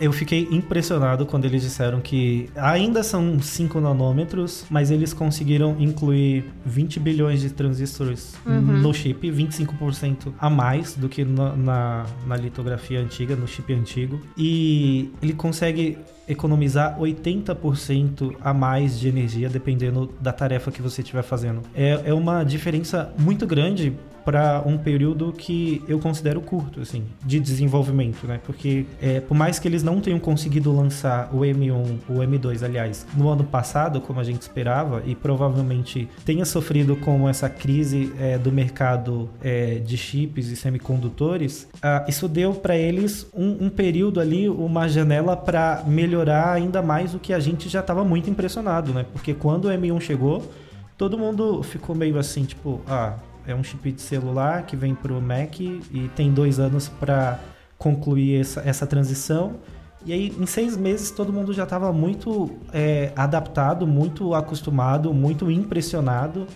E aí vem a Apple e fala, não, ele é melhor, 50% melhor nisso, 80% melhor naquilo, ele tem uma vez e meia é, mais qualidade naquilo outro, e foi só dando número maior, número maior, número maior. E o que é legal que eles fizeram é que agora a nossa base de comparação somos nós mesmos, porque não tem mais graça comparar o nosso com o Intel. E aí eu fiquei. É. Tem, tem um gráfico deles é que eu não consegui achar aqui. Que eles colocaram o i5. Que né? eles colocaram o i5 e eu achei ridículo, assim, porque é muitas vezes a mais do uhum. que o, o i5, cara, que o M2 consegue fazer. E aí eu fiquei com dó da Intel. Teve um gráfico que eles mostraram que era 18 vezes mais potência pelo mesmo, pelo mesmo watt, né? Pela mesma uso de, de potência. Cara, 18. 18 vezes mais, imagina. Uma ta... Imagina uma tarefa ser executada 18 vezes mais rápida. Qualquer tarefa. 18 vezes mais do que atualmente. Cara, Não, imagina você economizar de 18 vezes mais energia. É, Sim. São, são números muito grandes. Assim. Desculpa, gente, mas. É, tô parecendo um fanboy, mas é que. É... Mas é. mas não tem é, é discussão. eu até ia falar, Clayton, que você comentou do lançamento do M1, né? Uhum. Dois anos atrás foi quando eles começaram no próprio WWDC essa transição de Intel para Apple Silicon. No caso, eu não sei se vocês sentiram isso, mas os Macs, não é que os Macs estavam esquecidos, mas o pessoal não se empolgava mais tanto com o lançamento de Mac. Exatamente. Depois que lançaram o M1, parece que deu uma virada de chave, todo mundo começou a virar fã de Mac de novo. E agora Sim. cada lançamento é... são esses dados de novo, esses números. Logo após o lançamento do M1, a gente começou a ver vários testes, Geekbench e tal. Meu Deus, foi, foi chocante. Revolucionou totalmente ali. Agora, então, tá cada vez mais. Com M1 Max, M1 Ultra também. Foi outro evento que eu fiquei boca aberta, né? A gente só ficava assim, gente. Agora que a gente sabe tudo que a Apple consegue fazer, né? Através do, do M2, com certeza vem o M2 Pro, o M2 Max, Pro, o Max M2 Ultra. Ultra. E aí, isso que já, já são números muito grandes, vai numa exponencial muito maior. Uhum. E assim, é, eu acho que eu comentei isso no lançamento do Mac Studio, quando eles anunciaram o M1 Ultra junto. É que eu falei que eu, eu gostaria muito de ver a Apple entrando no mercado de games, né? E aí vem a Apple e fala assim que, tipo, não, a gente vai lançar aqui o jogo com tudo no máximo e ele vai rodar é. tranquilamente no M2 que é inferior ao ao Ultra. Extremamente fluido, né? Então, tipo, meu sonho de ver MacBooks gamers tá muito próximo. É verdade, gente. Eles até mostraram, né, Resident Evil Village no, no evento, que vai estar Sim. disponível no final do ano, né? Mostraram lá rodando de uma maneira extremamente fluida, super rápida, enfim. O futuro dirá. É. O futuro dirá é, se a Apple vai virar uma empresa gamer também ou não, né? Eu acho que com essa apresentação aí do Resident Evil, eles já demonstraram que é o que eles querem, né? Teve também a API, que esqueci o nome da API. Metal 3. Do Metal. Metal isso, essa mesmo. Metal 3. É Metal FX, não é não? Eu acho que a API Metal... chama Mer Metal 3 e alguns recursos é o Metal FX, ou o contrário. ou o contrário. É, acho que é o contrário. Pode ser, tanto faz. Mas é isso aí, gente. Gente, é, é isso. A gente é humano. Desculpa, é, mas. É isso aí. É um desses nomes aí. Foi tanta coisa que a gente não conseguiu decorar nada. Muita coisa que a gente tá falando aqui é com cola. Mas só a demonstração da, dessa nova API, para mim, já deixou ainda mais aceso, sabe? Essa esperança de games melhores, tanto para Mac com, com série M, como iPads, é, e quem sabe iPhones também, né? A Apple, ela eu não sei, é ridículo o que a Apple faz com os chips dela, que desde sempre assim ela coloca nos aparelhos com muita com muita sobra, né? É, assim, ah, coloca aí, é poderoso, mas coloca porque por isso que a gente consegue atualizar por sete anos, oito anos um celular, uhum. né? E eu fico feliz com isso. E com, com o M1, a Apple já demonstrou que tem muita coisa para colocar no M1 ainda. Os aparelhos que chegaram dois anos atrás com o M1 ainda são muito é, atuais. E agora o M2 demonstra muito mais possibilidades. E isso dá um gás muito bom para o mundo de tecnologia que estava meio é, ermo, meio parado. Uh, tava aquela coisa linear,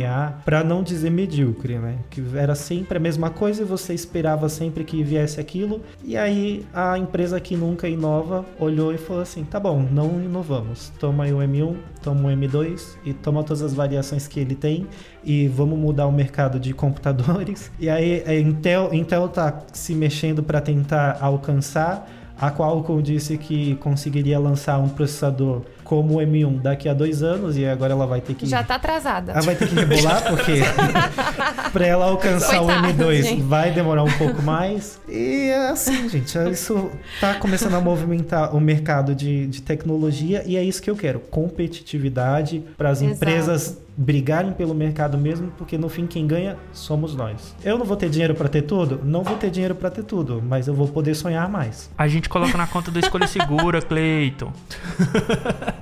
Então, Passa mas aí eu tenho, que, eu tenho que competir com o Bruno para ter uma coisa ou outra, né? Por isso que eu não posso ter tudo. é verdade. Não, e só um pensamento rápido. É rápido, juro. É só um pensamento rápido sobre gamers, né? Que a gente tava falando que ah, a Apple tá entrando nesse mercado e tal. Eu acho que a Apple sempre quis, só que agora eles estão realmente conseguindo conquistar o público gamer, né? Sim. Aos uhum. poucos. E foi o que eu falei também do Apple Watch. Eu acho que eles não querem ficar de fora. É, exato. Então eles querem ter é, produtos para oferecer para qualquer tipo de público, né? E com M1, M2, M1 Max Ultra e, e tudo mais, eles mostram que realmente eles estão pensando nisso. Sabe o que, que falta para Apple de fato entrar no mercado gamer? Fazer um Mac com RGB. É isso que falta. Porque todo mundo sabe que RGB dá FPS. Então, é isso. Então, aí. Então, mas aí se junto com o Mac Pro, que ainda não foi lançado e a gente tá querendo que ele chegue, todo mundo dizia que ele ia aparecer nessa keynote, mas não apareceu. Quem sabe com o Mac Pro venha o Mac Gamer. Pois é, um M2G, né, de game, alguma coisa do tipo. Nunca se sabe. Então. Gente, vocês acham que eles vão lançar esse Mac Pro do nada, bem aleatoriamente? Porque assim, a transição era para ter acabado agora, né? Falta o Mac Pro ainda. Né? Eu, eu acho que eles só vão esperar, porque a gente ainda vê alguns aplicativos importantes às vezes dando alguns bugs por falta de empenho dos desenvolvedores, né? Eu acho que eles vão esperar esses aplicativos importantes estarem lisos para eles chegarem e falar: ah, a gente está trabalhando aqui no, no Mac Pro, a, a transição foi um sucesso e é isso. Ou então Pode eles não mesmo. vão falar nada porque já é um sucesso mesmo, não precisa dizer, e é. só vai continuar lançando e, e é isso. Eu tenho a esperança de que eles façam isso, assim como eles fizeram quando eles foram lançar a atualização do Mac Pro depois de anos com aquela lixeirinha que fervia horrores, eles reuniram a imprensa só para falar que estavam planejando um novo Mac Pro. É verdade. E aí ficaram anos e anos e anos lá, né? Não foram tanto tempo assim, gente. Eu tô exagerando, mas ficou bastante tempo é, cozinhando a imprensa e o público para que a gente criasse expectativa pelo computador, né? Eu acho que eles vão fazer isso também, vão usar isso como marketing. E aí encerra essa transição e aí vai ser uma tristeza para Intel, né? Que vai ter que correr atrás, porque eu não sei o que vai ser dela se ela continuar nesse, nesse ritmo que ela tá, não. Bom, e a gente vai chegando agora no final do, do, do, nosso episódio aqui sobre WWDC e eu queria fazer uma pergunta para vocês, só pra gente terminar, rapidinho. Escolham uma coisa que vocês gostaram muito. É, Marina, de tudo que a gente falou, de todas as novidades que a Apple trouxe, o que, que você mais curtiu uh, no evento de ontem? Ai, gente, que difícil, não pode ser três? não, não, Marina, uma só. não, não, sem roubar, uma só. Ai, socorro! MacBook Air. André, você tinha parado com isso. MacBook Air. MacBook Air, boa, boa. É. Você vai trocar o seu Mac M1 pelo MacBook Air M2, Marina? Então, eu tô agora com o iMac 24 com o M1, mas tô querendo ah, trocar é um sim, pelo M2. Ah, muito bom, muito bom. É que antes eu tinha um MacBook Air com M1 e um iMac com M1. Só que, né, gente, não precisa. Uh -huh, vamos combinar. Uh -huh. daí, daí eu vendi o MacBook Air e fiquei só com o iMac. Eu queria minha tela e tal. Só que daí agora, gente, com esse lançamento, não dá pra, pra não querer, entendeu? Não dá pra ficar de fora, né? não, e faz tempo que eu tô querendo voltar pro MacBook para ter mais portabilidade. Então, acho que esse é o momento. Perfeito. Clayton, você, escolhe uma coisa. Eu gostei muito do Stage Manager, porque a forma como isso otimizou o, o uso do iPad foi muito legal. E aí, consequentemente, a compatibilidade com tela externa, né? Que é uma uhum. coisa eu acho que não vai funcionar bem sem a outra. A não ser que você tenha um iPadão de 12,9 polegadas, que é um absurdo e eu não conseguiria. ok. Mas okay. para mim foi isso. O que eu mais gostei foi a atualização do WatchOS com essas métricas de corrida, porque eu gosto de correr, eu tenho um Garmin, eu tenho um, um equipamento para me acompanhar em corridas e agora sabendo que a Apple tá olhando mais para esse lado esportista, pra, olhando mais para essas métricas, eu fiquei bem animado. Eu fiquei bem animado em atualizar o meu Apple Watch 6 aí para ter essas funções legais. Apesar de eu não ser, de eu não ter um nível de, de corrida e fitness muito alto, eu gosto. então achei interessante Sim. essa atualização. Achei bem legal. Bom, eu acho que esse foi o episódio mais longo que a gente gravou, né? Não, Cleiton? Ainda bem que a Marina não desistiu da gente no meio do episódio. Muito obrigado, Marina. não, tamo aqui, gente, até o final. É isso aí. Que bom. Muito obrigada pelo convite mais uma vez. Foi uma honra participar aqui com vocês. Eu que agradeço, Marina. Muito obrigado de verdade por você ter aceito o nosso convite, ter as suas opiniões aqui. É muito importante porque, como a gente falou lá no início, você é especialista em Apple, então ninguém melhor do que você para poder comentar com a gente aqui os nossos pitacos sobre a WWDC. Muito obrigado de verdade. Imagina, obrigada a vocês. Cleiton, acabou a aula então? Nossa, não. É que o Calmon vai brigar com a gente, né? Se a gente é, encerrar esse episódio. Ele vai mandar o André editar o episódio no final, se a gente estender um pouco mais. Mas foi muito legal, Marina, foi um prazer te conhecer, né? Eu, conheci, eu já conheci o seu trabalho, mas a gente não se conhecia dessa forma. É, Verdade. De trocar ideias, foi muito legal. E é um prazer, né, estar tá falando sobre tecnologia com a galera do podcast aqui. Muito obrigado, André, por me aturar, a galera que ouve também. É, e é isso, gente. Foi muito bom esse, esse episódio. Eu gostei demais de fazer. Prazer também. É isso aí. E para quem quiser acompanhar o trabalho da Marina, como ela disse, tem aí no YouTube, tem no Instagram, mas eu vou aproveitar e já vou deixar o link aqui na descrição do podcast que fica mais fácil pra gente encontrar o trabalho da Marina. Lembrando que vocês podem participar do episódio aqui com a gente mandando e-mail para podcast@escolhasegura.com.br ou mandando mensagem lá na caixinha de mensagens do Spotify. Se você escuta a gente no Spotify, desce o player aí que vai ter uma opção de você mandar mensagem. E aí você manda mensagem, a gente lê aqui e você participa com a gente na gravação do podcast. Na próxima, nos próximos episódios você aparece aqui na seção de recados. Beleza? Então é isso. Muito obrigado a todo mundo que nos acompanhou até agora. Muito obrigado, Marina. Muito obrigado, Clayton. Um grande abraço para vocês. Até a próxima. Tchau, tchau. Beijos. Obrigada mais uma vez. Foi um prazer enorme. Tchau, gente. Big beijos.